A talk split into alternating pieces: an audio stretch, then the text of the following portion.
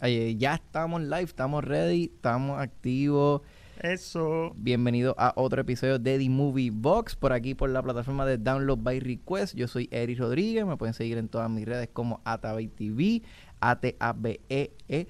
Ireya TV en todas mis redes como en Facebook, Instagram y YouTube. Hoy tengo a Matiel, lo voy a dejar en, en micrófono para que se presente. Adelante, caballero. Saludos, gente. Aquí Mac de Cine PR. Me puedes encontrar en Facebook, Instagram y YouTube como Cine PR. Bien importante que los que nos están sintonizando ahora mismo, lo primero que deben de estar haciendo es Darle share. dar dándole share para que ¿verdad? otras personas puedan disfrutarse el podcast. Que hoy vamos a estar hablando de la película Just Mercy, que es el estreno de este fin de semana. Quiero arrancar hablando con eso, pero luego vamos a estar hablando del cine puertorriqueño. Este, y luego vamos a estar hablando sobre lo que esperamos cada uno de este año. Y luego cuál pensamos que a lo mejor podri- podría ser la decepción del año.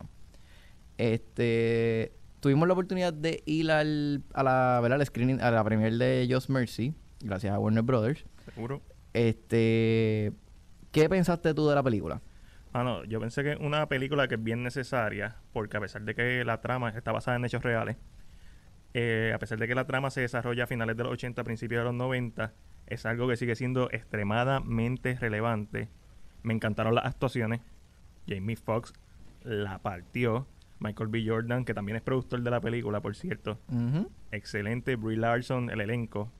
Eh, la película es, es buena, pero el libreto, hay algo que no me encantó en el libreto. Si- siento que es muy convencional en la forma en que está hecha.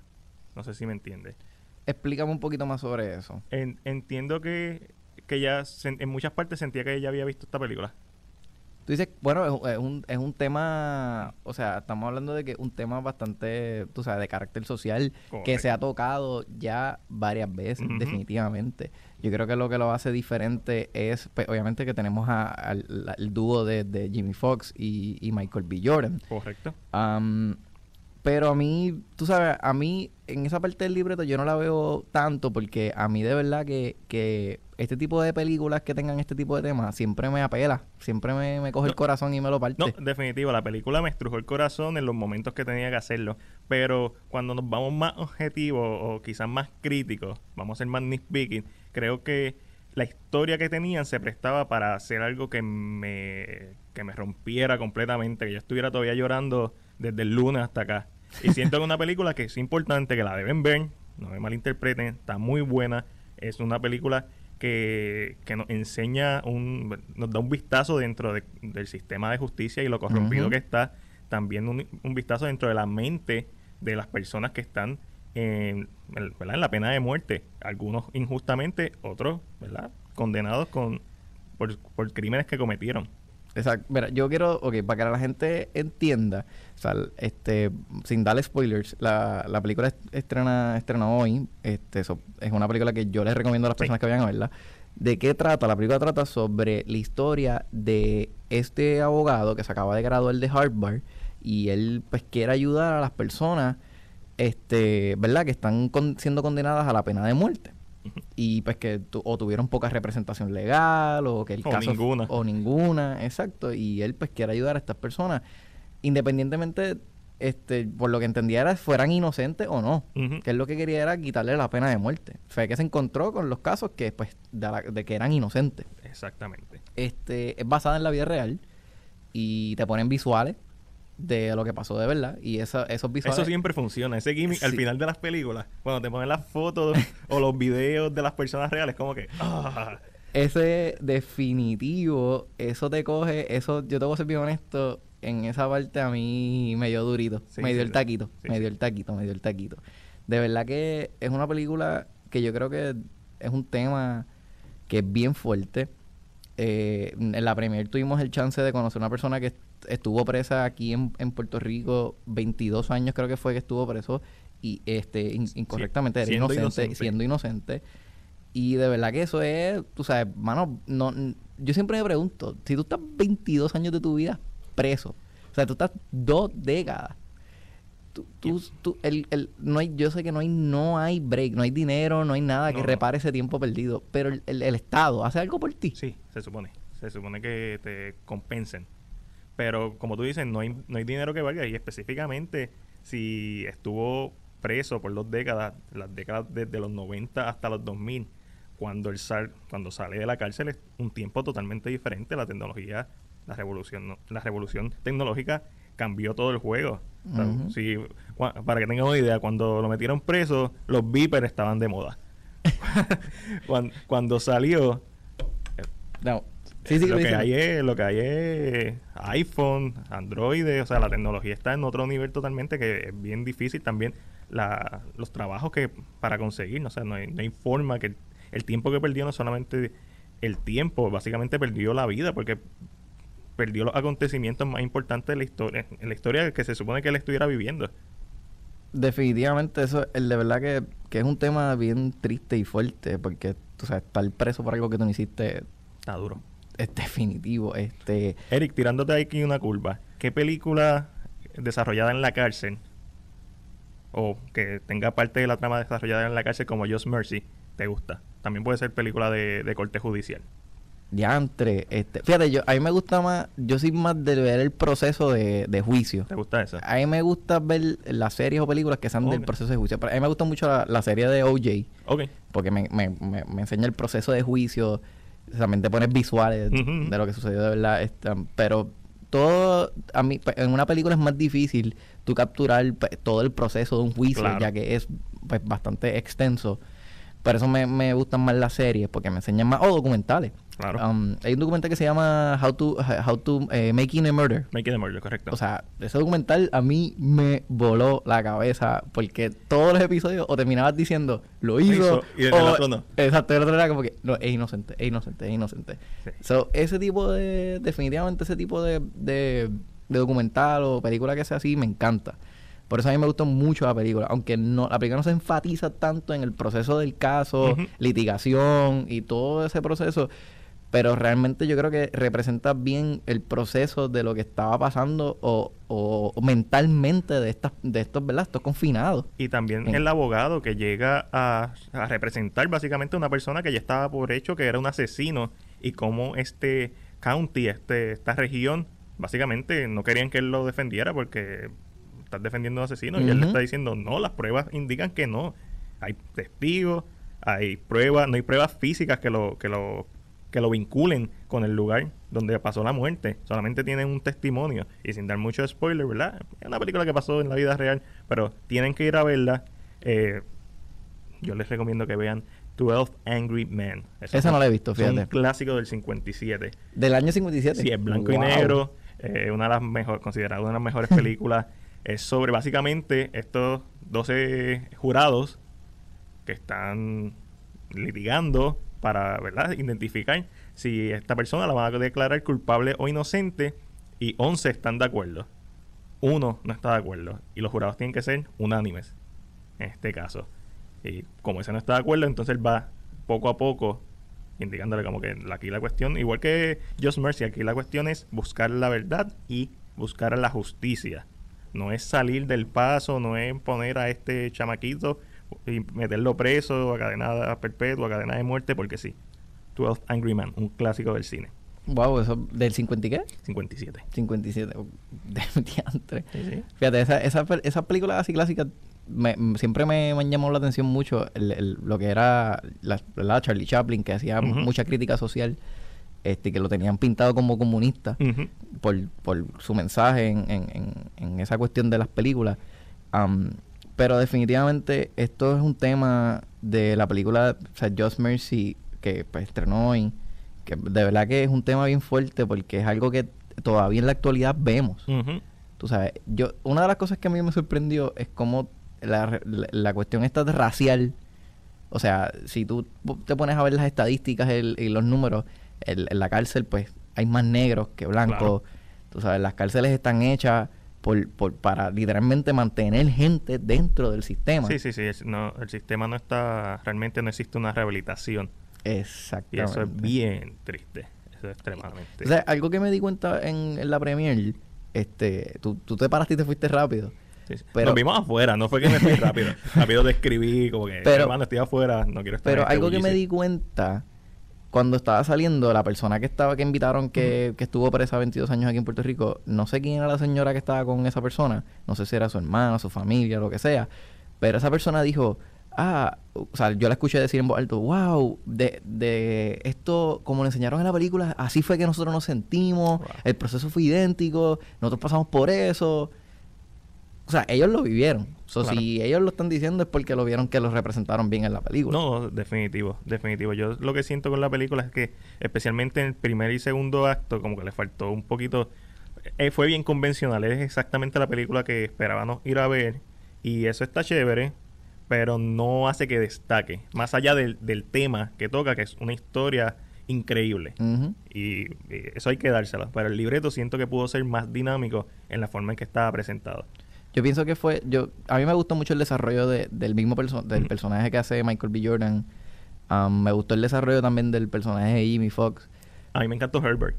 También el personaje de él y, y el final que te ponen la foto de, de la persona, o sea, para mí fue Devastador. Súper, como que me dio el taquito. Ahí fue como que, acho, no me hagan eso, no me hagan eso. Siempre me hacen eso en las películas y me, me da duro, me da duro. Una de las cosas cool de las películas es que uno, además de que uno aprende, muchas veces entretienen, uno aprende, pero a veces si son muy buenas o tienen un tema muy bueno, te recuerdan lo que es importante. Y esta película hace eso muy bien. La libertad, algo que damos por sentado y específicamente a este personaje y obviamente no podemos tapar el sol con un dedo. Ah, en América, los afroamericanos, hay un discrimen que es latente y es obvio es constante. Ahora, eh, Michael B. Jordan está en la primera película que hace basada en eventos reales. Él también hizo con Ryan Coogler, el director de Black Panther, él hizo Fruitville Station. Esa no la vi. Es un peliculón. Es el, la vida, o mejor dicho, las últimas 24 horas de vida de esta persona que la mataron en la estación de Fruitville, estando esposada en el piso, enfrente de todo el mundo. El guardia sacó la pistola y le disparó. Diantre. No, de- esto fue mucho antes de Black Panther. Esto fue 5 o 6 años, como 2012 por ahí. Fue la, fue la película que puso a Michael B. Jordan en el mapa. Andy, crónica de Bueno, esta exacto. Wow. Leandro, no, no Eh, sabía esa película. Pero Película, de- película. a ver, tengo que buscar, ya tengo dos asignaciones. tengo que buscar esas dos. Bueno, Corillo, el- la película, pues, Just Mercy ya está en los cines, pueden ir a verla. Este, si estaban buscando qué ver este fin de semana, pues es una película que, que pues, ambas partes recomendamos y pues se la van a disfrutar. Es un, yo, yo la sentí, pues, yo sentí que, que era un poco lenta, pero no me, no me mató tanto Eh, eh, por es- la historia. Exactamente, eso eh, estoy de acuerdo 100% en esa parte. Es lenta. Y yo creo que ahí es donde te digo que pudo ser más dinámica, pudo, se pudo sentir menos lenta. Pero en el caso de esta historia, quizás era un mal necesario para contar la historia que ellos querían hacer en la forma que la querían hacer. Y eh, como yo digo en mis críticas, entre lo bueno, lo malo y lo ok, la película es mayormente positiva. Exacto, definitivamente, totalmente de acuerdo. So, ya saben, pueden ir a verla este fin de semana si estaban buscando qué verlo. Am, quiero brincar al tema del cine boricua, cine puertorriqueño. Eso, ¿ah, este, este es un tema que yo tengo mi reserva y siempre es un tema que he discutido por mucho tiempo con varias personas. Entonces yo, yo quiero ver adelante, yo quiero saber tu opinión del cine puertorriqueño. Mi opinión del cine puertorriqueño es que en, lo- en la última década específicamente ha mostrado o ha tenido la oportunidad de mostrar que no solamente está la chabanaquenería, la, la- las películas de, de humor, de comedia chabacana, que está chévere y todo. Eh, a mí me encanta ver y sentarme un rato a ver cualquier estupidez. Pero que también hay cine que no tiene nada que envidiarle al cine extranjero. Cine independiente de buena calidad. Algo que a mí me molesta y que, y que he pecado de hacerlo es de decir, está buena para hacer una película puertorriqueña. Y eso no hace ningún tipo de sentido. Película es película, tú terminas pagando lo mismo en el cine. Eso es totalmente es un pensamiento erróneo, un pensamiento que va, eh, automáticamente lo que hace es indicar que no estamos al nivel cuando sí estamos al nivel. Hay películas como El silencio del viento, Antes que cante el gallo, eh, ahora mismo va a salir Yerba Buena, que se ve súper comiquísima, Prótesis salió el año pasado. Hay películas en Puerto Rico que El Chata, eh, Broche de Oro, hay buen cine puertorriqueño y creo que la última, los últimos 10 años fueron un resurgir del cine puertorriqueño y lo hemos visto ahora todos los años hay películas en Puerto Rico. Bueno, a nivel técnico, ¿qué tú piensas que es el problema principal que tienen las películas puertorriqueñas?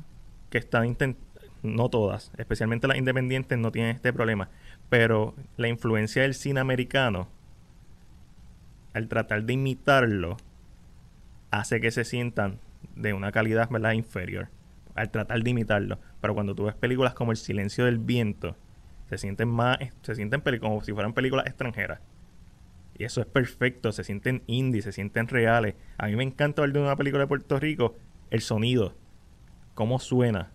En, antes que cante el gallo, la, edición de sonido fue perfecta. Tú te sentías en el campo de Calle, te sentías en los campos, y eso es lo que va a definir el cine puertorriqueño. Fíjate, yo, yo tengo mi crítica principal con el cine puertorriqueño, además de de la actuación, yo no es que sea completamente mala, pero una de las cosas que a mí me duele de las películas de aquí locales es que es muchos de los actores vienen de teatro. Entonces, hacer la transición de teatro a cine. Y el teatro tiene que ser grande, porque tienes que llegar hasta el fondo del, teatro. Exactamente. Se me, pues, e, esa transición no la logran hacer bien y se nota. O sea, es algo que notas. Sí, hay películas que definitivamente eso pasa especialmente las películas que son más comerciales, si es que se puede usar ese término, la que también lo encuentro un poquito ridículo, pero la gente entiende a lo que uno se refiere. son películas que están hechas para un público o para un mercado más amplio. Pero una película como El silencio del viento, que es una película que toca un tema que inesperado en Puerto Rico, porque tú piensas en una película puertorriqueña y qué vas a pensar? Política, este, humor, jovial, que que son cosas en Puerto Rico que pueden estar pasando. El huracán María, las huelgas, el silencio del viento, es un drama. Mano, y honestamente no tiene nada que envidiarle a los dramas ni americanos, ni de Occidente, ni de Oriente, ni de whatever. Algo, que, algo que te voy a decir que sí, que estamos de acuerdo, es en que, me imagino que estás en la misma página que yo, en que en Puerto Rico hay, ah, hay mucho tema, o sea, tema a nivel social en que se puede enfatizar y destacar súper bien en las películas de aquí locales. pero a veces no lo hacen. Y ese es otro de mis críticas al cine local. Correcto. Que quieren hacer comedia, comedia, comedia, comedia, comedia. Te tiran un drama de vez en cuando. Comedia, comedia, comedia, comedia. Yo entiendo que sea lo que vende. Pero aquí hay tanto tema. Tú sabes, tanto buen tema que se puede sacar provecho para poder nosotros pues, educar al país, porque el cine debe ser una herramienta para nosotros educar al pueblo. Y en estos momentos en que estamos en una situación pues, bastante complicada, entonces a nivel social, yo creo que el cine, los directores, ¿verdad? Con mucho respeto, yo creo que deben de verlo como una herramienta de poder educar a nuestro pueblo y enseñarle distintas alternativas y diferentes historias no, definitivo. Y eso no, no solamente con el cine de Puerto, de Puerto Rico, es con el cine en general. el cine en general. Eh, y lamentablemente aquí a veces se utiliza, sí, obviamente la influencia americana es como que es para entretener, pero tiene su mensajito chévere y whatever, romántico, si es una comedia romántica o de superación, bla, bla, bla, bla. Por eso es que cuando yo te mencioné películas, no fueron los dominicanos, que no tiene nada de ah. malo, no tiene nada de malo, yo la vi, me gustó por lo que es, Raulito Carbonell la partió, la primera específicamente. Eh, Vico sí, whatever, lo mismo, súper chévere, bueno, si, si, eres fanático de Vico está chévere, tiene un buen mensaje, y eso es otra cosa que me endiabla cuando la gente dice, tiene un buen mensaje, y todo lo demás que hace una película, porque una película no está hecha solamente por su mensaje. Claro, es, una conglomeración de cosas. Correcto. Es importante si la película quiere llevar un mensaje, que lo tenga y que sea efectivo a la hora de llevarlo. Pero está todo lo demás, está lo técnico, actuaciones, cinematografía, edición, música, el libreto, historia, desarrollo, narrativa, yara, yara, yara. Todo, todo eso tiene que estar dirigido a un norte. Y aquí eh, lo que yo he visto en los últimos años es que las películas se han estado enfocando a hacer mejor cine, a subir el nivel, a empujarlo, a, a traer temas diferente, extraterrestre, por mencionar una que sale de Sunshine Logroño. eh, es una película que toca un tema bien diferente. Quizás no fue ejecutada a mi gusto de la mejor manera, pero es un- una película que tra- trajo algo nuevo a la mesa. Antes que cante el gallo, la repito, apunten, gente, cojillo, apunten. Antes que cante el gallo, excelente. El silencio del viento, peliculón, la- una de las mejores cinematografías que yo he visto en, Tú- aquí. ¿Tú sabes qué película a mí me gustó mucho? eh, vie- Viejita. am, este, La guagua aérea. La guagua aérea. Eso, pa pa- eso yo pienso que fue una buena representación de lo que, de, verdad, de lo que estaba pasando en ese momento a nivel Correcto. histórico, con, ¿verdad? Con lo que era pues, este, las personas que estaban inmigrando a Nueva York. am, y, ¿verdad? El- Cómo somos nosotros los boricos. Yo creo que capturaba bien esa esencia. Y yo la vi cuando yo era un chamaquito. No, definitivo. Yo también la vi cuando era chiquito. Y eso se perdió en un momento. Las películas en los 90 y en los pri- y el principio de los 2000, como que las películas puertorriqueñas existían, pero, era- Ujú. eran bien poquitas. Ahora constantemente, y algo que, que me emociona, estamos viendo al año dos, tres, cuatro películas puertorriqueñas. Y independientemente el nivel en que estén, porque hay películas malas puertorriqueñas. Por- yo pienso que hay películas que yo creo que serían buenas si se, tarda- si se tardaran un poquito más Ah, en yo- el desarrollo. Vo- Voy a tirar, oh, mala mía, eh, Puerto Rican Halloween. Eso no hay forma de arreglarlo. Yo no he visto esa película. Está en YouTube, la puedes ver. Puedes intentarlo. Puedes intentarlo. Puedes intentarlo.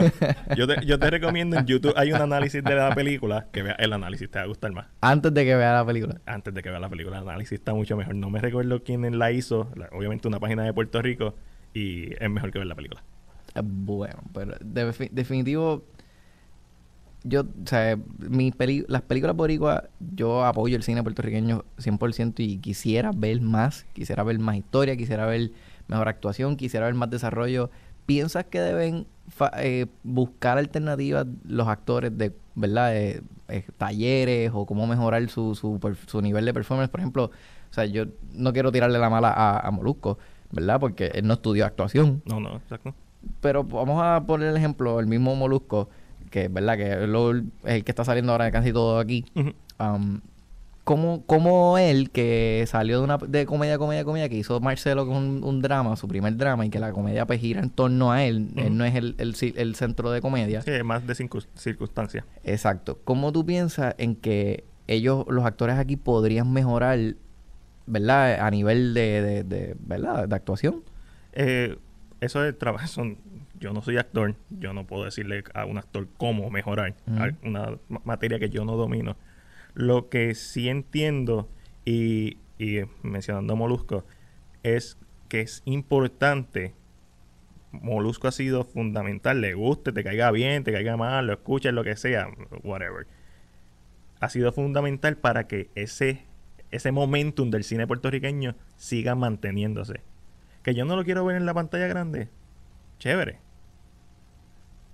Pero mientras él siga trayendo películas, eso va a seguir generando esa avalancha de películas. Y eso es bueno. No, claro, Y- definitivo. Y, a la medida que haya una. que la gente pida, que haya una demanda, yo entiendo que va a seguir subiendo el nivel. Pero el público tiene que también apoya- apoyar las películas que son independientes. Cuando tú ves un póster de una película, y por lo menos en mi caso, obviamente, a nosotros nos encanta el cine. Cuando yo veo un póster de una película, es rara la vez que pasa que voy al cine y veo un póster y digo, ¿de qué es ese póster? Rápido hay que buscar. Y, y si ves el trailer y te llama la atención, verlo. O sea, no solamente vaya a ver Fast and Furious, que está chévere, la puedes ir a ver, pero es bien complicado porque hay, hay películas que están diseñadas para el público general, como Fast and Furious, uno se Sí, sienta. sí, que eso va a vender, le- sí eso sí. va a vender. Y no es que no la vayas a ver, es que hay más cine. O sea, si quieres saber de cine, tienes que ver cine. Oye, Furious y, es y- entretenimiento. Y, y hay más cine fuera de lo que es Estados Unidos. Correcto, muchísimo O sea, más. O sea, eh, hay, eh, Parasite, eh, peliculón. eh, cine extranjero, tú sabes, hay demasiado mucho cine que la gente debería pues expandir sus horizontes Claro. y estudiarlo. A veces es complicado, am, pero por ejemplo, si yo veo, hay una serie en Netflix que se llama 3%, que es en portugués. E- esa serie, yo, yo la veo, por ejemplo, mi mamá estaba viendo los otros días y la tenía, le, le cambió el lenguaje a inglés. Uy, Y yo le decía, no, no, tienes que dejar eso tienes, tienes que dejarla en portugués. Si la serie se grabó en portugués, verla en portugués, como es. para lo único que yo perdono, eso es animación. y cuidado. Diantre, y que a veces hacen cosas bien malas. Sí, sí. Por ejemplo, la- yo me acuerdo, la, la- ¿cuál es la película que sale Kevin Hart? Que él hace de un animal, Eh, este, este, Life, Life, Life of Pets. Life of Pets, ¿verdad? Hacer Esa conejo. película, yo fui a verla en inglés. Yo la vi en español. Ah, no, pero entonces, pero me acuerdo cuando fui a, fue- la persona que estaba conmigo me dijo, vamos a verla en español para poder entender bien los chistes. Y yo, pero es que yo vengo a ver, yo vengo a escuchar a Kevin Hart. Yo no vengo a escuchar al, que dobla al español a Kevin Pero Hart. después la vi en inglés porque obviamente el performance que yo estaba buscando también era el de Kevin Hart. So, hay películas... Hay, hay películas... Hay Los Simpsons. Yo no puedo ver Los Simpsons en inglés. No puedo. ¿Por qué? Porque me crié toda mi Sí, vida viendo Los en Simpsons en, espa- español. en español. Y no me gusta en inglés. Prefiero los performances en español. Me pasa lo mismo con Shrek. Shrek yo la prefiero todos los días de la semana y los feriados también en español. De verdad. Sí. Hacho Shrek ya la tengo que ver en inglés. No puedo verla en español. No, No, me río. No me... Pero es porque por la pri- posiblemente la primera vez que la he visto, las veces que la viste fue en inglés. Hay un hay un apego a, a la forma en que la viste. Y es ahí donde entra la nostalgia, que no es totalmente, que no es para nada objetiva. Pero yo normalmente sí. Yo no veo películas dobladas. No, bueno, porque se pierde la experiencia.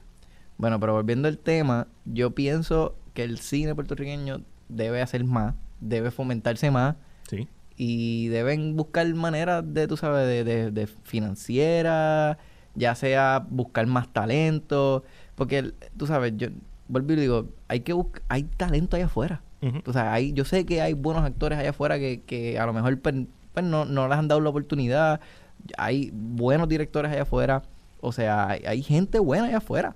Sí, o sea, pero- hay- pero- y hay gente que está haciendo cosas de calidad. Si tú te pones en YouTube a buscar gente que, que ha hecho cortometrajes y cosas exacto, ahí, sabes, ahí es que tú- ahí es que tú ves, tú dices, ah, no, espérate, eh, o sea, aquí hay gente que le está metiendo de los cortometrajes. Uno, no tienen que invertir mucho tiempo. Y dos, van a haber trabajos que son de una calidad ridícula en todos los tipos de género. Eh, por eso los festivales de cine, especialmente el Luzca, que, que ahí coincidimos el año pasado, es un festival donde tú tienes la oportunidad de ver lo que están haciendo. Y la animación está empezando en paso lento, pero la animación en Puerto Rico está poquito a poco cogiendo impulso. Y los thrillers. Aquí hace falta más variedad de cine. Pero Definitivamente. este mismo año, Trail of Ashes, si no me equivoco, estrena una película de, de suspenso y horror. ¿verdad? Que de está hecha en Puerto Rico, se ve espectacular eh, la paleta de colores. Ay, ay, La- se ve espectacular la paleta de colores. No, no, porque eh, en la página de ellos ellos muestran la Sí, diferencia sí, cuando hacen el trabajo Claro, de, ¿no? de Y- colorización. Y, y tú, o sea, tú- y tú lo puedes apreciar a nivel técnico y, o sea, y- y nosotros lo podemos ver a nivel técnico, pero obviamente tú sabes que hay gente que, pues, que no está No, no, pendiente está a eso, tú sabes. Hay gente que te dicen, ah, que, que me importa a mí la paleta de colores que usaron para ver la película. Bueno, a nosotros nos importa porque nosotros lo estamos viendo más a nivel, o sea, a- más a nivel técnico y de todo el proceso porque lo entendemos y porque sabemos lo que conlleva. Mira, la paleta de colores es bien importante. De Matrix se ve verde, básicamente toda la película. y es porque temáticamente eso es lo que querían hacer. Eh, eh, es una forma, es un vehículo narrativo también. O sea, eh, y eso lo vemos, ¿verdad? Cuando uno es más objetivo, está buscando hacer una crítica y, y, y desmenuzar o ¿verdad? identificar por qué la película estéticamente se ve de tal forma, pues eso es parte del proceso. Exactamente. Quiero con un stand-by rapidito para enviarle saludos a todos los que nos están viendo. Gracias a Robert que nos envía un saludo desde el tapón, ¿verdad? Quiero también aprovechar, que me acuerdo acordar, disculparme que empezamos un poquito tarde, pero obviamente pues, Estaba en el tapón. hay mucho tapón, está, Está lloviendo, lloviendo, pues, hay hay, hue- huelga. hay huelga, están pasando muchas cosas en el país, so, este, pero un saludito a todos y ya estamos aquí live. Este, volviendo, yo creo que por lo menos, a mí me gustaría ver por lo menos cinco o seis películas al año. El año pasado hubieron, hubieron par. Pero vieron unas que no salieron en el cine. Salieron en festivales, tienes razón. Pero, pero hubo par Marcelo, eh, Otra boda en Castañer. otra boda en Castañer. Por lo Ah. menos tenemos dos, faltan cuatro. eh, la de Sunshine. Este, la última que sacó de Sunshine, la de... No, extraterrestre, esa fue hace par de Sí. años atrás. La última Fue fue... otra. eh, el No, yo, nosotros aquí al garete. Eh, No era, no era, me olvidó full el ¿De qué era la trama? Que era como un misterio, que salían zombies. Ah, esa es eh, prótesis. Prótesis, prótesis. Se me, se me- Prótesis estuvo bien chula con, con Denis Quiñones. Me hubieras dicho Denis Quiñones. Denis y- Quiñones. Y, rápido hubiera, ah, Denis Quiñones, contra. Eddie Quiñones debería salir más películas. Definitivo también. A mí me gustó mucho 200 cartas con Luis Manuel Miranda, tú sabes. Esa película estuvo súper cool. Y, y es algo, mira, Camuel Soto Morales nos envía saludos desde Bayamón, un saludito para allá. Saludos, caballo. Este, pero definitivamente yo creo que a lo mejor, yo sé que es un tema delicado porque a lo mejor pues la gente que a lo mejor está allá adentro dice, ah, este, no hay, no hay presupuesto. No, es, No hay presupuesto para hacer cine boricua. yo los cineastas que están buscando hacer cine y no, ¿verdad? No, yo conozco varios buen cine y lo están haciendo ellos están haciendo todo lo posible con los recursos que tienen a la mano y eso hay todo el respeto del mundo porque hacer incluso el simple hecho de, de hacer un guion sea para un cortometraje un largometraje lo que es un mediometraje es, es un proceso extenuante si lo quieres hacer de calidad tienes Claro. que reescribir y reescribir y reescribir So, todos mis respetos para ellos. Yo no creo tanto que el problema sea el cine, los cineastas en Puerto Rico. Sí, definitivamente van a tener que ir evolucionando y van a tener que, los actores van a tener que ir eh, mejorando. Hay actores que son excelentes, de la misma Denis Quiñones, un papel bien sencillo, pero ella con su carisma ca- te captura en, en ese papel. Eh, Raulito Carbonell en Los Dominiqueños, eh, o sea, la partió en ese papel. Y hay más actores haciendo buen cine. O sea, trabajo que no, como te lo sigo repitiendo, es que no tiene nada que envidiarle al cine de Estados Unidos ni al extranjero de mejor calidad. Pero la falta de demanda. Claro. Y eso ya recae en nosotros como público.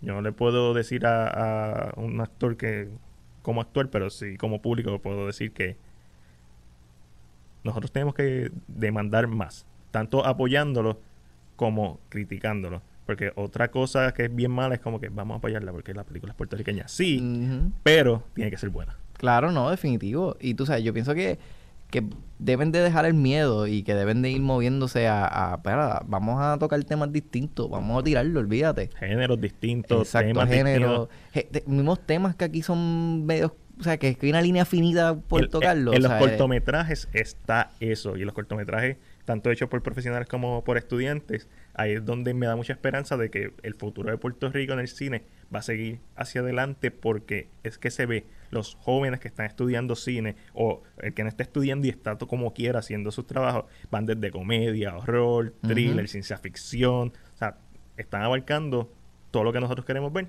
Lo único que en un formato de cortometraje. Y hay que buscarlo, es sencillo. Claro, no, Hay- definitivo. Y yo creo que es que, pues, obviamente, pues, necesitas menos, pues, menos presupuesto. Este, y, y yo creo que, yo, yo digo que en verdad, yo me atrevería, yo quiero hacerlo. O sea, mi- siempre mi sueño ha sido hacer una película, tú sabes, como técnico. Am, pero yo siempre digo, mira, yo me atrevería a trabajar una película bien bajo presupuesto, ¿sabes?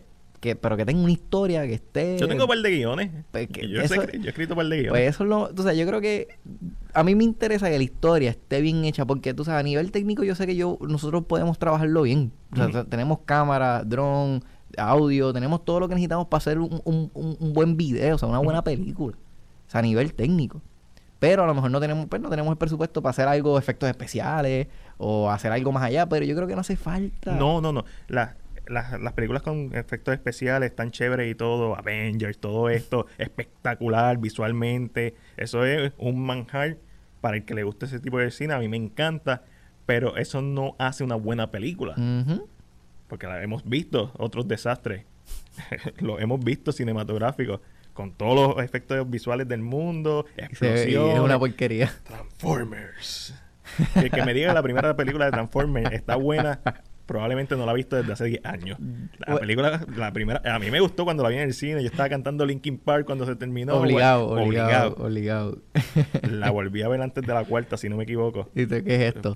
¿Qué, qué es esto? ¿Qué es esto? Bumblebee está en la madre. Bumblebee, Ah, Bumblebee está buena. Bumblebee está buena. Un saludito a Cristian Nieves y un saludito a Carla, y un saludito a Carla Ro- Román que nos envía saluditos Abrazo. por el live. Am, definitivo, pero yo creo que lo- yo creo que, que por eso digo que si tenemos una buena historia, Tere- tenemos muchas posibilidades. Espera, tengo dos o tres en el, en el baúl. Pues podemos sentarnos a, a, Sí. a, a verlos y leerlos. Coming soon, y si, gente. y si- coming soon, exacto. Son cortometrajes, pero hay unos que se pueden alargar. Mira, tú sabes, yo te, yo te voy a decir algo que yo nunca le he contado a nadie. Yo, yo tuve la oportunidad de conocer a, Jacobo Morales. Uh, la En. ¿verdad? En, en un momento difícil para ellos, cuando se falleció uno de los, de los rayos gamma. Para ese tiempo yo estaba trabajando en, en Guapa como camarógrafo y tuve la oportunidad de ir allí y pues, eh, hablé con él y estuve un rato. Entonces, am, eh, la persona que me presentó le dijo a Jacobo, mira, él es cineasta, le gusta el cine. Y él, y él me dijo, ah, sí, que estás trabajando, que estás haciendo. Entonces yo le conté más o menos lo que estaba trabajando en ese momento y lo que quería hacer. Y él me dijo a mí, mira, haya, presupu- haya presupuesto o no lo haya, ¿tú sabes qué? Hazlo, sigue haciendo, mete, hay mucho cortometraje, hazlo. Es más, y me dijo, ¿sabes qué? Y si te atreves, haz el largometraje, Ujú. tíralo, hazlo. Es sacar el tiempo y, y poner el esfuerzo. Claro. ¿Sabes que yo tengo una copia en VHS sellada de lo que le pasó a Santiago? Del, VHS de lo que le pasó a Santiago, la única película nominada al Oscar. al Puerto Oscar Rico. por- Eh, y está sellada. No la quiero ni abrir, pero si quiero que me la... Tengo que, tengo que apurarme. Porque De- definitivo. Ustedes Pero, estoy siendo honesto. bueno, no, definitivo. Pero, este. Eso, eso, by the way, eso es, tú sabes, tener la oportunidad de, de verdad que una persona nominada a un Oscar te, te diga eso, para mí fue grandísimo. Y tú sabes, y él me dijo, mira, si te atreves, haz el largometraje, por, por hacer el largometraje nada más, ya la gente te va a respetar más y la gente va a decir, mira, este tipo en verdad, it means business. Como que vamos, vamos, a, vamos a trabajar. Exactamente. Y yo creo que hay buena oportunidad en Puerto Rico. Yo creo que la gente se limita mucho a, a buscar oportunidades. Pero yo, yo he vivido, o sea, estoy viviendo en un momento en donde yo me he dado cuenta que las personas ahora están, ¿qué tú necesitas? ¿Cómo nos ayudamos? ¿Cómo colaboramos? Porque está todo el mundo queriéndose ayudar porque nadie sabe quién va a dar el próximo palo. Correcto. Hay mucha colaboración y eso es bueno. O sea, así uno, uno siempre va a encontrar obstáculos y no necesariamente Claro, son personas. Siempre va a haber gente que te diga que no. Siempre va a haber gente que te diga que no, pero siempre va a haber gente que te diga que sí. Así que simplemente atreverse a preguntar, yo creo que ese es el mayor miedo, porque el miedo al rechazo, al que te digan que no, es complicado Claro. en No, todos y- los aspectos de nuestras vidas. Definitivo. Eso, yo creo que eso es una enseñanza. Sí, no, Yo creo que, mira, el, no me acuerdo. U- ustedes vinieron para cine y están aprendiendo de Sí, la definitivo. yo, un consejo que yo le quiero dar a la gente es que todos los que estén viéndonos, si tú tienes miedo de hacer algo, mira, aunque tengas miedo, hazlo. Hazlo con miedo, pero hazlo. Sí. De- de- yo creo que, tú sabes, yo, yo, yo quería hacer mi blog de cine. Yo llevaba mucho tiempo queriendo hacer eso. Lleva años, actually, queriendo trabajar esto. Yo, yo, yo llevaba tanto tiempo queriendo sentarme a poder hablar de cine. ¿Y qué fue lo que, cuál, cuál- cuál fue el detonante? Pues mira, la verdad es que me cansé de estar grabando a la gente. Yo siempre Oh. era el camarógrafo, siempre era el que estaba detrás de cámara. Entonces yo quería ya romper ese miedo de estar frente a una cámara y ser el... Entonces la cosa es que tú sal- yo salgo a la calle a janguear con mis amistades y estamos bebiendo y lo que hacemos es hablar de cine. Y Sí. eso es lo que yo Y eso es lo que hacer. estás buscando. Yo decía, mira, eso es lo que yo quiero hacer. te yo entiendo y- perfectamente. Y, y esto es un tema, tú sabes, que la gente... El, el, el boricua consume mucho el cine. Sí. Nosotros somos, tenemos una cultura de cine. Nosotros consumimos más cine que otros que muchos estados. Que son más, que, ma- yo vi un número, no me acuerdo dónde fue que lo vi, que no estoy seguro, pero que decía que nosotros en Puerto Rico consumimos más cine que, que un estado como Texas. Que es un, o sea, que está el Alamo Draft House. que si están en Austin, Texas, vayan al Alamo Draft House. Es una de las mejores experiencias que van a tener en un cine. o sea, el, el cine, el puertorriqueño le encanta el cine. Al puertorriqueño le encanta el Por cine. eso yo digo que hay buen, o sea, que hay un mercado para que la gente haga cine y que se consuma. Tienen que, quizás tienen que irse por géneros antes de, de quizás buscar una historia más indie. Hay, mira, uno nunca sabe cómo va a reaccionar el público. Si el material es bueno, aunque no lo vaya a ver mucha gente, eventualmente alguien va a hablar de eso. Claro. Es más, yo, yo quiero exhortar, yo exhorto a que todos los actores puertorriqueños de, de o sea, que sean veteranos. Bralo Castillo, Claro, Castillo otra vez. Tú sabes, claro, ¿no? Y, y tú ves la diferencia. Tú ves, tú como tú ves, por ejemplo, tú ves otra boda en Castañel, tú ves todos estos actores jóvenes, o sea, tú ves los actores de la nueva cepa con los veteranos. O sea, tú te das cuenta la diferencia. Tú sabes, Eso tú, pasa. tú, tú- yo vi otra boda en Castañel y tú sabes, yo no, no- ¿verdad? No quiero tirarle la mano a ningún actor, pero tú veías claramente la veteranía, por decirle, Bralo Castillo. Sí, no, es que Tú sabes. la bestia. Ah, No, ah, no hay break, el que se le para al lado. Puede ser joven o puede ser. algo- dos o tres viejos le pueden dar la liga, pero. claro. Pero Braulio Castillo es la bestia. Y, y yo pienso que, que yo, yo quiero exhortar a esos actores, en que, eh, ¿verdad? Que si se le da la oportunidad de un buen libreto, aunque no haya presupuesto, mira, mira como, como hizo este con ¿cómo es The, La- de- The Last Will Hunting? Este, ¿cómo es la de Eh, eh, Ben Affleck de- y, y Matt Damon. y Matt Eh, Damon? eh, Good Will Hunting. Good Will Hunting. Que eso fue lo que pasó. Ellos no tenían presupuesto y como que era Robin Williams le dijo, mira, el libreto está tan, tan y tan bueno que vamos a trabajar esa y película. fue, y fue al traer a Robin Williams entrar, es que la película se puede hacer. Exactamente. Y Good Will Hunting es película sin ningún tipo de efectos visuales. Ujú. Cuando ese hombre se sienta, hay par de escenas cuando está en el banquito que le cuenta la historia de la esposa de él. y cuando le dice como que hizo ok en, en, en la terapia, en la sección de terapia, una de las últimas.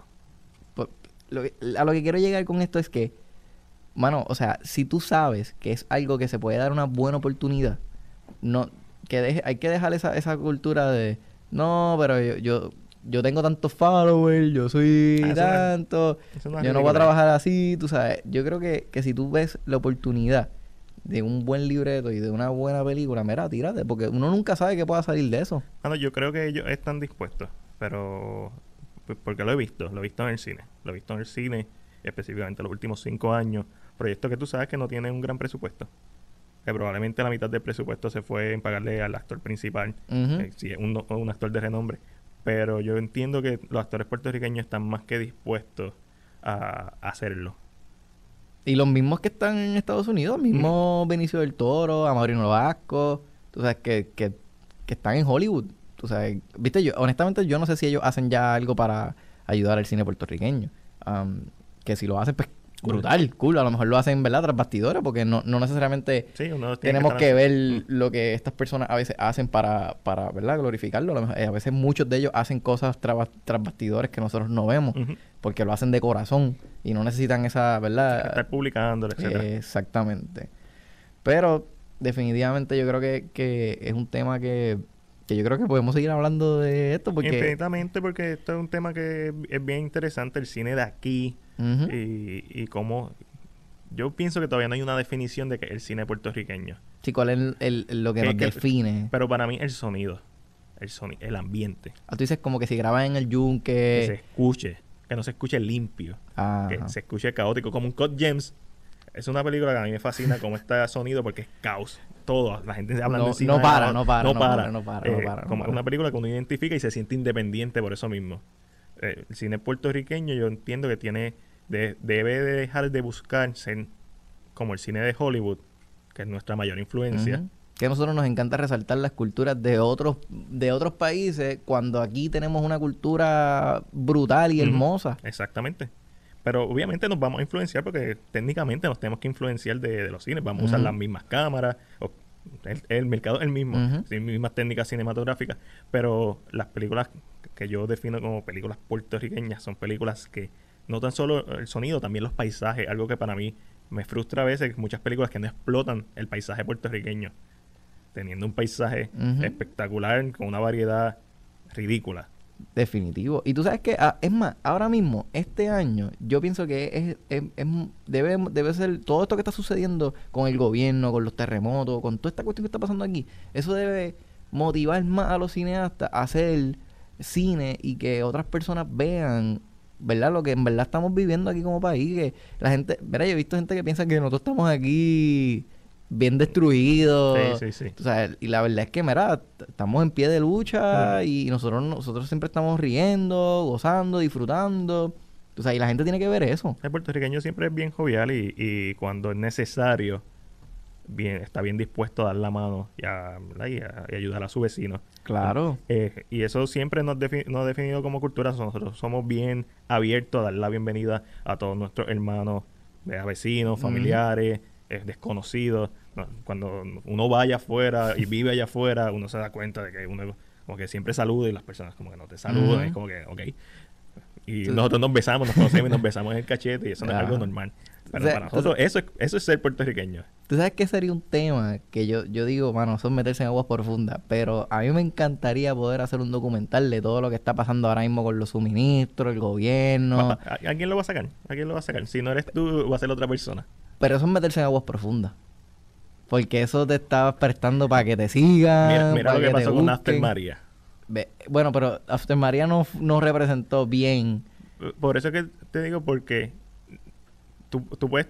No representó. Hmm, O sea, yo... yo no representó lo que nos pasó a nosotros. Representó lo que les pasó a esa familia, para bien Claro. o para mal. Eh, el título es algo totalmente hecho por marketing. Pues no se debía llamar After María, porque no representaba a todo Puerto Rico. Pero sí es bien complicado porque tú vas a hacer una historia y cómo la vas a hacer, porque al final del día un documental lo que muestra una narrativa, se supone que no, no toma ni- no sea neutral y no presente ningún bando, pero hay muchos documentales que no, que son Claro, no, definitivo. Son- Mira, ya, ya él, exacto. ya él, Roena Ramos dice, loco que salga Buena porque va a estar hablando de ese tema. la atrasaron por todo lo que está pasando y va a estrenar el 30 eh, finales de enero. No me equivoco, creo que la retrasaron dos semanas, pero estoy loco por verla. De- yo también, y, y, y, y yo creo que lograron capturar, por lo que vi en el trailer, Ujú. lograron capturar muy, porque yo vi cosas en el trailer que yo me sentí identificado. Claro. Donde yo dije, yo pasé por eso, yo vi eso, y eso es verdad. Y no tiene nada de malo en que sea jovial. Pero el tema que tocaron es algo que nos que estamos tan familiarizados porque todos lo vivimos, todos los puertorriqueños aquí lo vivimos y hasta cierto punto los que están en la diáspora también lo pueden experimentar a través de esa de esa película de una manera que no sea tan traumatizante. Porque podríamos hacer una película de, de María, de horror como Crawl el año pasado de los, de los caimanes. O sea, es, es- es cuestión de atreverse a explorar todos los temas. No hay, no hay idea mala, es la que no se hace. O la que Claro, no se dice. Cualquier otra cosa se puede desarrollar. No, definitivo. Hay mucha gente que fracasa por el miedo a fracasar. Bien duro. So, pero definitivo, yo creo que, que a mí me gustaría poder ver como que alguien de alguien de adentro, que esté adentro ahora mismo, que se, que, o sea, que se pueda sentar con, un- con un documentalista y, y le ligue toda esa información y digo, mira, esto fue lo que pasó, esto pasó así, esto pasó así. Pa- pa- tú sabes, para que el pueblo en verdad, yo pienso que el pueblo tiene que educarse más. Ah, sí. Tú sabes, aquí hay mucha falta de educación, hay mucha gente que se educa, hay mucha gente que está bien pendiente de todo lo que está sucediendo, pero hay gente que no. Y hay gente que va a seguir haciendo la misma estupidez y van a seguir votando por los Eh. mismos y van a seguir siendo, cometiendo el mismo error. Y yo creo que por eso es que yo digo que el cine debe ser una herramienta para nosotros educar a nuestro pueblo, para que la gente entienda lo que está pasando. Más, mira, en, más en estos momentos. Claro, y mira, y si le quieres de, de- de una perspectiva cómica, hazlo, pero de- que el mensaje sea claro y no y que dejen el miedo, vamos, mira, vamos, vamos a romper con los esquemas, vamos a romper con el miedo del gobierno. Que mira que el, que el gobierno que se vaya. Mira, hay, hay una película eh, independiente. Cuando te digo independiente, es extremadamente independiente. Eh, un muchacho se llama Adrián Borges. La película se llama Dramas Rivales. Salió el año pasado. No salió en los cines. Porque literal- literalmente se hizo con el presupuesto de, que tienes para comprar un sándwich. Pan, jamón. pero bien hecha. Cinematográficamente, eh, la edición está bien hecha. Un poquito eh, la edición de sonido le falta, pero el chamaco lo empezó a hacer 14, 15 años. La terminó no, con todo el proceso de preproducción, entiendes, escribir el guion, pasar por los borradores, bla, bla, bla, bla. La terminó haciendo y tiene una película bien competente. Lamentablemente, como él no sabía, eh, la música que utilizó no fue, ¿verdad? Fue- no era de public domain la música. Utilizó música con copyright, so no la puede lanzar. Pero eh, he estado hablando con él y tiene otro proyecto. Y la trama de la película básicamente son de jóvenes que estudian en una escuela de, de actuación, de teatro, de cine. Y, y está en esta competencia en donde antes de entrar a la competencia ellos mismos confligen pero o sea, al final se enteran que la escuela la van a cerrar, cosa que pasó de verdad. Ujú. Cuando empezaron a cortar los fondos de para las artes, cerraron escuelas dedicadas a, a teatro y, y cerraron programas de teatro. Yo en mi misma escuela, cuando yo salí de la escuela, el, el programa de teatro lo cortaron. Y para mí esa fue una de las mejores clases que yo tuve. Estamos hablando de hace 15 años atrás.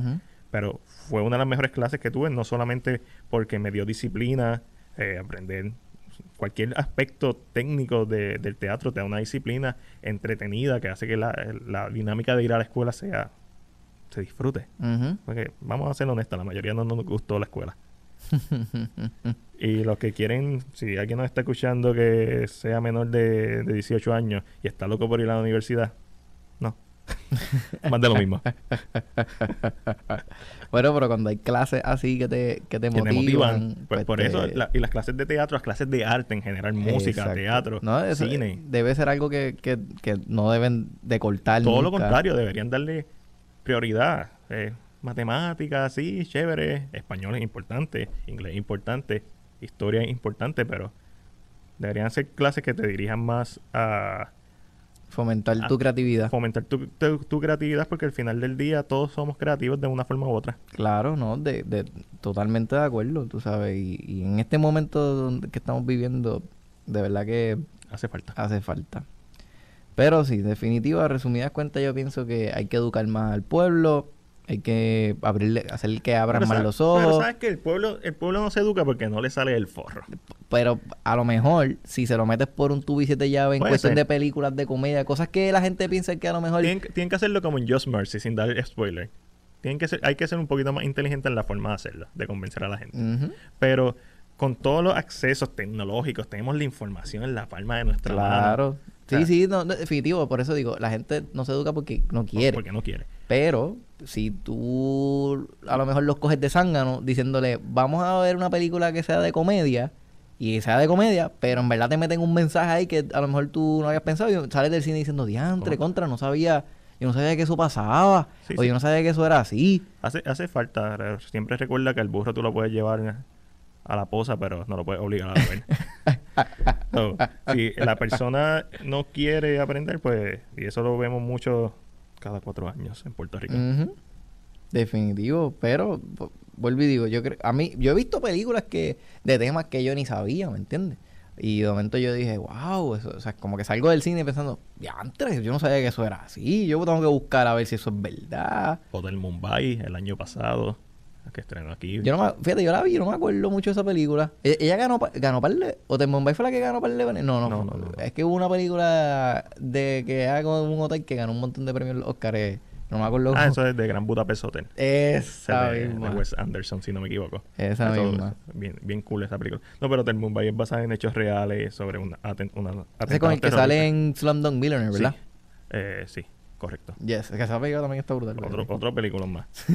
Que ganó un montón de premios. Sí, de bien los- merecidos también. Definitivo. Este, tú me estabas mencionando ahorita fuera de cámara el, el mensaje de, quiero mencionar eso rapidito, del mensaje de, de Joaquín Phoenix en los Saga Awards, que yo no, lo- yo no los vi, pero ya que lo mencionaste, pues me gustaría que Me, dijera... ima- me imagino que viste el meme que al final dice que está Dice que- parado a los hombros de su actor favorito, Ledger. Exacto. Literalmente así es que termina el mensaje. Pero eso demuestra, y Joaquín Phoenix ha sido consistente en sus mensajes. Él admira a todos los que están nominados, se siente honrado de estar con ellos. Y en este mensaje específicamente como que fue bien sólido como lo expresó y se dirigió directamente a todos los nominados que estaban allí. Pudo hablar con Christian Bale. Eh. Y, le dijo a Christian Bale como que, mano, es bien frustrante verte porque tú nunca actúas mal. Podrías actuar una vez mal para que, Para que todo se dé para que porque siempre es, es- es- es excelente. Y Adam Driver, a, a este muchacho, al que hizo Rocketman, Este, Aaron, Aaron, Aaron. Aaron, este, a todos, los mencionó a todos. Fue cada, a Leo, la, anécdota de Leo fue bien cool. Eh, y básicamente como que el tiempo que utilizó fue para mostrar su admiración hacia ellos. Y obviamente el personaje porque lo están dominando es Heath Ledger. Es el Ledger. El personaje Eh, es Joker. el es Joker. Es, lo- es casi lo mismo, ustedes me entendieron. el personaje es, Joker y obviamente sabemos que la última actuación, eh, el último actor que hizo Joker es Heath Ledger. Nadie, nadie habla de Jared Leto.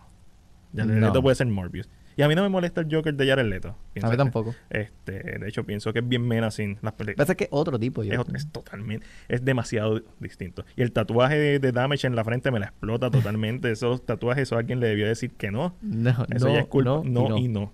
Oye, eh, Oh, oh, ahora que mencionas eso, del, de verdad, vamos, quiero entrar al, al tema de qué tú esperas del año, porque ya mismo sale la de Birds of Prey de, Joaqu- de Harley, de ganas, Michael Robbie. Las ganas de Margot Robbie que fuera con Joaquin Phoenix.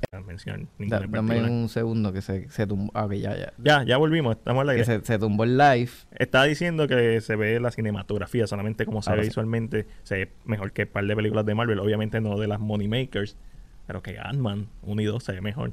Eso, pero los trailers están hechos para eso, para vendernos la película. Yo no tengo grandes expectativas sobre of Prey.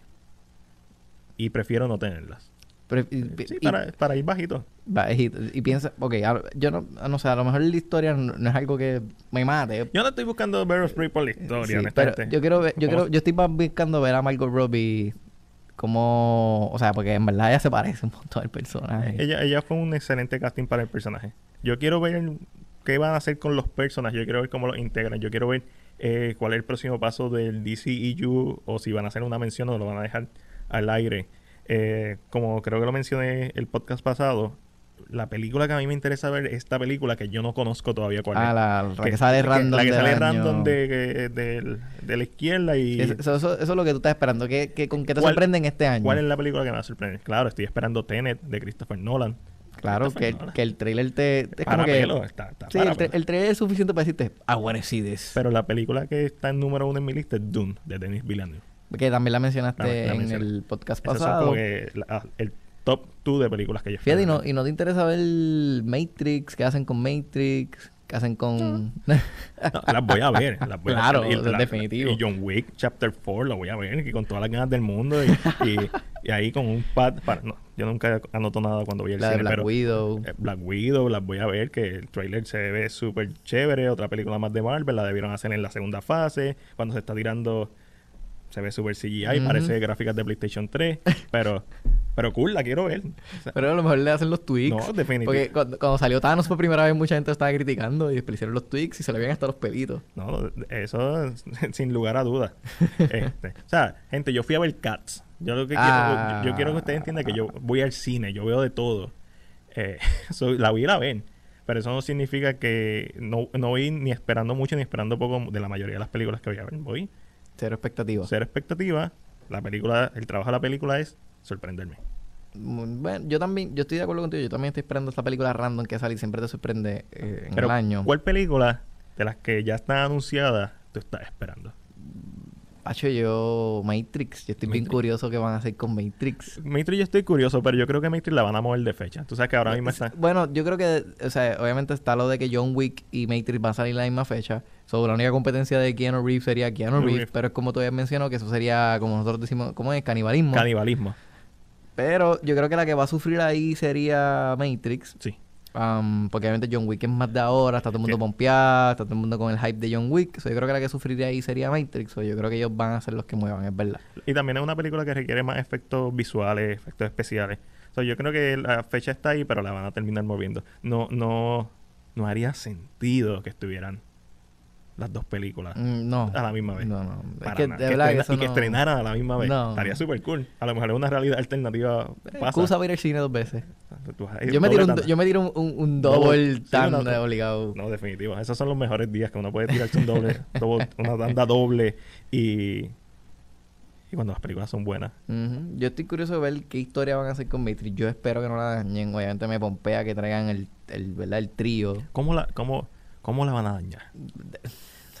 Podrían, todo es posible, pueden pero- hacerlo. Pero esa película dañaría la trilogía. Bueno, bueno, no. No, Bueno. porque tú te- ya tú te disfrutaste la, Exacto. ya tú te la disfrutaste y para ti eso fue un cierre. Exactamente. Y esto es como, yo te lo menciono porque muchas personas que se, se, se vuelven reacias cuando escuchan la palabra remake, reboot, secuela como esta, una secuela muchos años después de... A mí no me molestaría un reboot de Transformers. Eh, Bumblebee es un reboot de Transformers. Exacto. Pero lo hicieron bien, le hicieron suavecito, exacto. como que vamos a ponerte a Bumblebee. Hay películas que no me molesta el reboot. Porque obviamente, pues, lo primero... No me molesta un reboot de Ninja Turtles. Que no lo haga Michael Bay. Definitivo.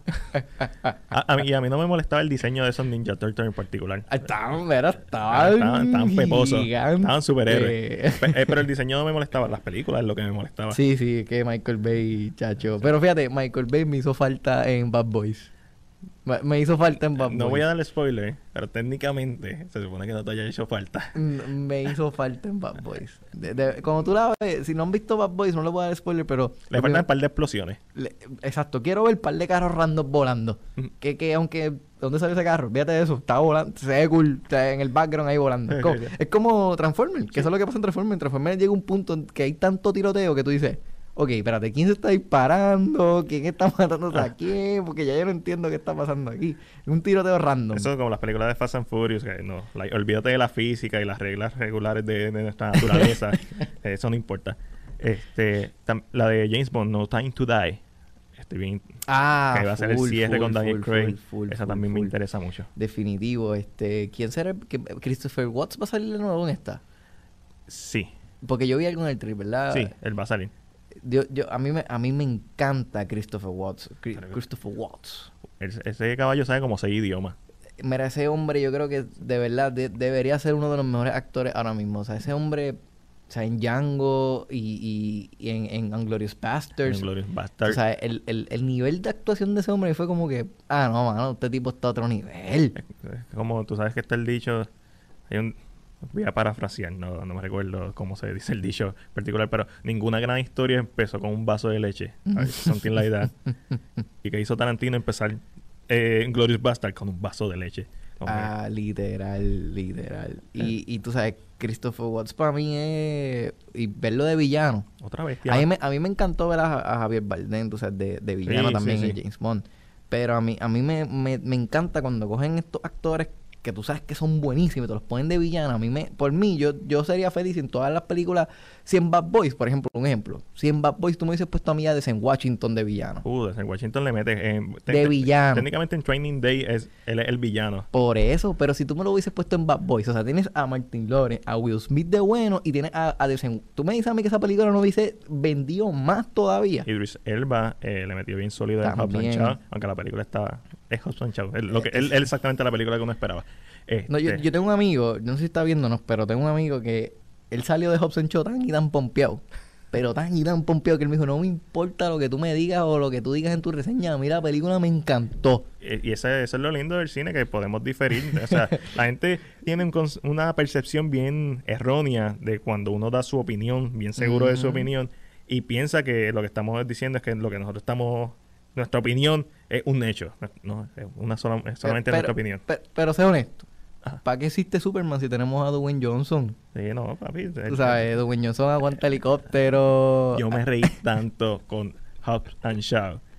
Pero llegó un punto en la película que yo decía, ver allá, dejen de hablar, mátense, quiero ver más acción, porque ya eso es lo único que están haciendo. Eh, eh, la eh, parte del helicóptero cuando lo aguanta. como que Captain América es un, es un nene teta. No, un no. helicóptero. Como que lo aguantó con una cadena ahí. Sí, Ah. like, like super hardcore. Don Shazam, yo espero que cuando lo pongan de, de Shazam, no de... Black de, de, Adam. de- Black Adam. de Black Adam, me lo pongan, olvídate. Tiene que ser... No, no, es otra cosa. Levanta un planeta. Yo estoy loco. ojalá que pase Henry Cavill contra The Rock, porque la manager es la misma. Ah, coño, eso po- podría pasar. Podría- eh, no, es- no una Mm. no está muy lejano de la realidad. No, definitivo. Y definitivo. Henry Cavill está, está grande, no más grande que ¿Cuál ha, The sido, Rock. ¿Cuál ha sido de los, verdad, para, para cerrar, cuál ha sido de los rumores que han tirado esta semana, además de lo que, salió, pues, que salió que Quentin Tarantino iba a hacer la reunión de Robert De Niro con Leonardo DiCaprio en una película? Am, ¿Qué más ha Son salido? Martin Scorsese. Martin Scorsese, exacto, perdóname, perdóname, perdóname. Dije Quentin Tarantino, Sí, no sé por qué dije verdad. eso. Pero, este, exacto, Martin Scorsese que con Leonardo y con Robert De Niro, obviamente eso es un duet que... Sí, eh, Martin Scorsese trabajó con, eh, con Leonardo en The Wolf of Wall Street. Que que peliculón. para mí es la mejor, de las mejores actuaciones de Leonardo, Sí. definitivo. y, y obviamente con, con De Niro ha trabajado como en nueve películas. Ujú. Eh, es, si pasa, porque también Martin Scorsese está en la misma línea de Jacobo Morales. Está más allá que acá. y. Na- yo no quiero Claro, escuchar la noticia porque son grandes cineastas, obviamente a diferentes niveles totalmente, pero Jacobo del Patio, gran cineasta, y Martin Scorsese, el mejor director, sin miedo al guayo, el mejor director en la historia del cine es Martin Scorsese a la fecha. No hay ni uno que tenga una filmoteca tan excelente, porque el mismo Spielberg, que es uno de los mejores, Sí, sí, que es el- tiene, tiene sus ups and downs. Martin Scorsese es sólido en toda su carrera y no es que no tenga películas malas, pero bueno, Y le sigue Christopher Nolan. Ah, yo no, Christopher Nolan está bien lejos. Christopher, Christopher Nolan. A mí me encanta mucho No, no, cuando, Nolan. cuando, quizás cuando tenga la edad de Martin Claro, por Scorsese, eso digo como que, que por esa línea to- de... todavía le falta la trayectoria, La, la la trayectoria. trayectoria. Cuando Martin Scorsese, Taxi Driver, Raging Bull, este, Casino, Goodfellas, Cuando tiene The Wolf of Wall Street, Hugo. el, el- el catálogo es ridículo. Claro, entonces, ¿qué, ¿qué más ha salido esta semana a relucir de verdad de las noticias de cine como tal? Este, yo había leído, pues que pues, obviamente la, ya la filmación de Batman con, ¿cómo es Patrick? Patrick, ¿qué, qué nombre de él? Este? Es Robert Pattinson. Robert Pattinson, perdón. Robert Pattinson, que ya la filmación empezó. Sí, correcto. Este, también está que ya confirmaron Captain Marvel 2. Correcto. Am, el que también confirmaron a este a, en Star Trek al, el- el original Ah, esto, a Patrick Stewart. a Patrick Stewart es que lo, ves que los confundo yo sabía que había Patrick en algún Ah, ok, ok, ok. Que- obviamente tuvimos la noticia también de que cancelaron la filmación de ¿qué me está es de- ah lo de Space Jam Lo de Space Jam. lo de Space Jam ok. con, con LeBron James. con LeBron James que a mí eso no me motiva pero yo soy medio hater de LeBron Ah, pero entonces también tiraron, pues, obviamente tuvimos la mala noticia en Puerto Rico que estaban filmando la serie de Winter Soldier y Falcon and the Winter Soldier. Falcon and the Winter Soldier y la tuvieron que cancelar por, ¿verdad? Por, Por los terremotos. Por los terremotos. Porque no, no hay forma. Am, anunciaron el Season 2 de Alter Carbon, que no sé si viste esa serie, pero la serie está buenísima. Bueno, no creo que la hayas visto, tuviste que de serie. Yo no veo serie. Es bien rara la vez que veo una serie. Eh, The Witcher va a tener una película animada que va a ser un tie-in entre la primera y la segunda temporada. Eh, par de posters Exactamente. nuevos de Bloodshot con Vin Diesel. Esa es de Sony. O Ajá. sale en febrero también, ¿verdad? ¿Sale? Eh, no, en marzo, yo creo que es en marzo. Sí, en sí, marzo. marzo, Sí, marzo. marzo 12 en Puerto Rico. Exactamente. Nah, esta, esta semana ha estado media blandengue en, en noticias. Yes. Hay un par de rumores. Mel Gibson va a ser de Resurrection of Christ. Ah, exacto, están haciendo la, la Resurrection of Christ. Um, Es- Eso es una noticia que está. Es bastante fuerte. Sí, sí, y de seguro queda bruto porque Mel Gibson es tremendo director. Él, él está medio tostado. Se nota en la cara que está tostado, pero está. mató gente en, el- en-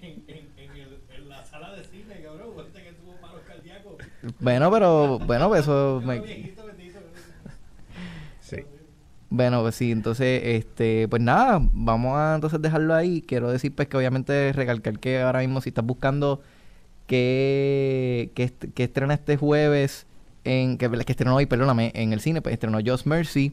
Está ahora mismo en los cines, que se la recomendamos al principio del podcast. Si por algún tipo de razón usted no vio Joker en el cine, hicieron un re-release, reestrenó, Se así que reestrenó. puede ir a ver Joker. Pero si ya vio Joker, cómpresela, no sea, no sea yuca, y vaya a ver Just Mercy al cine con Michael B. Jordan y Jamie Foxx. Exacto, película. que es un excelente dúo. Creo que la química entre ellos fue buena y yo quisiera ver más proyectos de ellos juntos. La próxima que estrena grande, pues obviamente es Birds of Prey. Am, También de Warner Bros. exacto, que también es de Warner Brothers. Y pues nada, Corillo, bien importante que no se olviden de seguir a Download by Request en Facebook e Instagram para que sintonicen todos los jueves este el podcast de cine de Movie Box, que vamos a estar aquí los jueves, eh, siempre a la, tratar de estar a las 5 puntual, ¿verdad? Facebook y, YouTube también, perdóname, este... eh, y a mí me pueden seguir en todas mis redes como Atabey TV, A-T-A-B-E-Y-A-T-V, en Instagram, YouTube y Facebook. Y adelante, Mardiel. A mí me puedes seguir en Facebook, Instagram y YouTube como CinePR. Y estoy loco por ver la película de Sonic the Hedgehog. Ah, ¿verdad? Sonic también. Esa es en febrero, ¿verdad? Esa es en febrero. Sorry, se me olvidó otro estreno grande. Sonic, que con el... Con Jim Carrey. Con, el... Con el o sea que Jim Carrey tiene más screen time que mismo Sonic. Pero, pero yo, a mí no me molesta. Es Jim Carrey, es Jim Carrey. Carrey, exacto. No me molesta. Si nacimos en los 90, no te va a molestar ver un poquito más de Jim Carrey en la pantalla. So, Corillo, acuérdense, si, vuelvo y digo, sigan a Download by Request en Instagram, YouTube y Facebook, bien importante para que estén pendientes de todos los podcasts que vamos a estar trabajando. So, Corillo, estamos out hasta la próxima. Corte.